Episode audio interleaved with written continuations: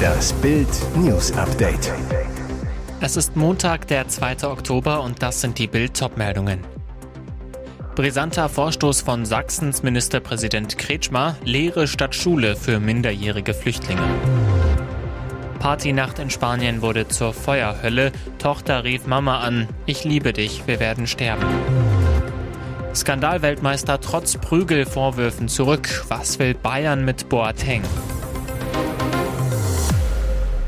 Kaum eine Frage wird derzeit so häufig diskutiert wie diese. Wie viele Flüchtlinge hält unser Land noch aus? Ab wann sagen wir, wir schaffen es nicht?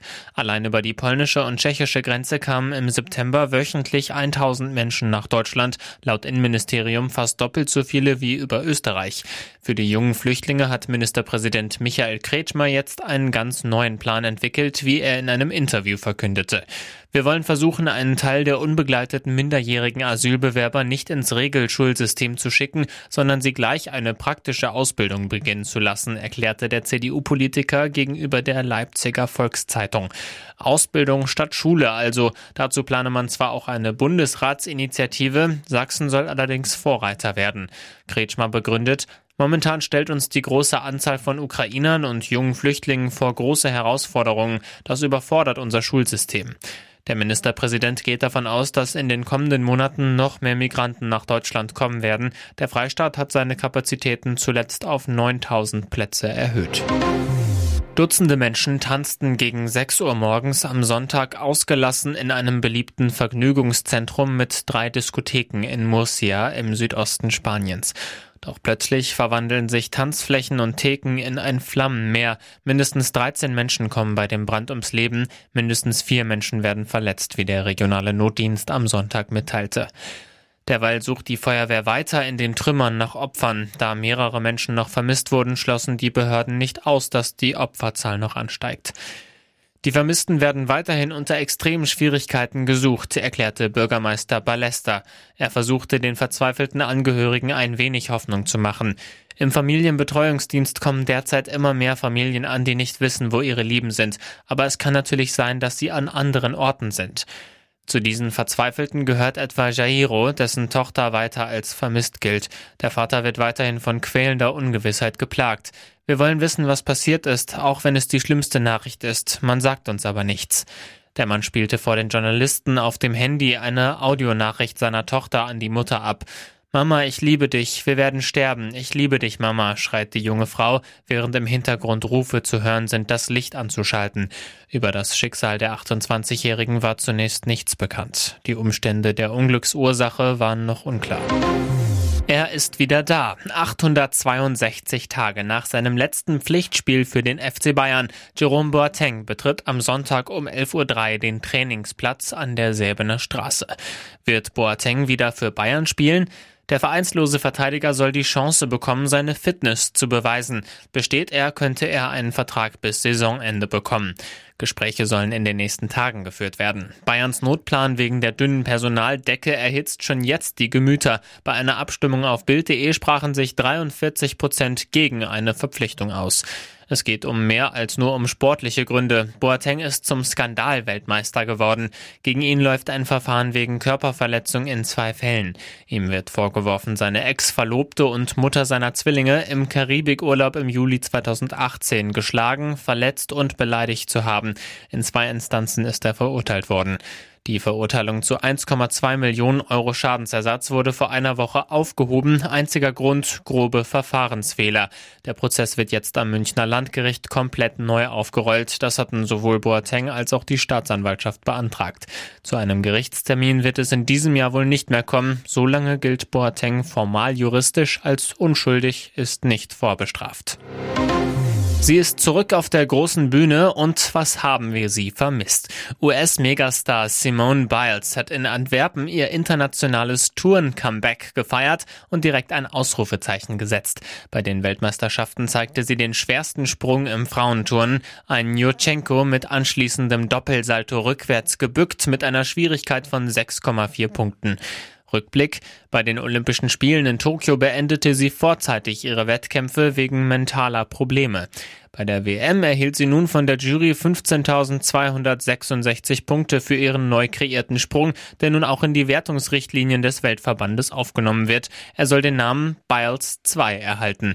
Erstmals hatte sie den Sprung im Frühjahr 2021 in Indianapolis bei einem Wettkampf gezeigt. Balz mit gutem Musikgeschmack. Am Schwebebalken wählte sie für ihre Kür eine Instrumentalversion des Peter Fox Klassikers Haus am See. Hier ertönte sie 14.566 Zähler.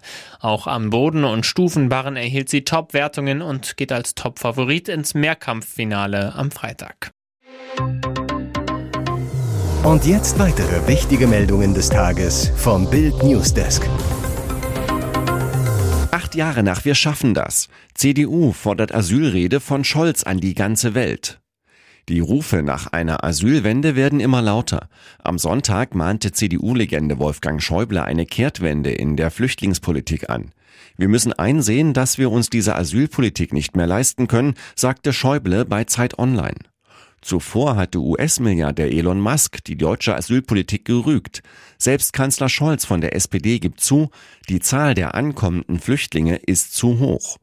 Die CDU-Spitze fordert Scholz und seine Ampelregierung jetzt zu einer knallharten Asylwende auf.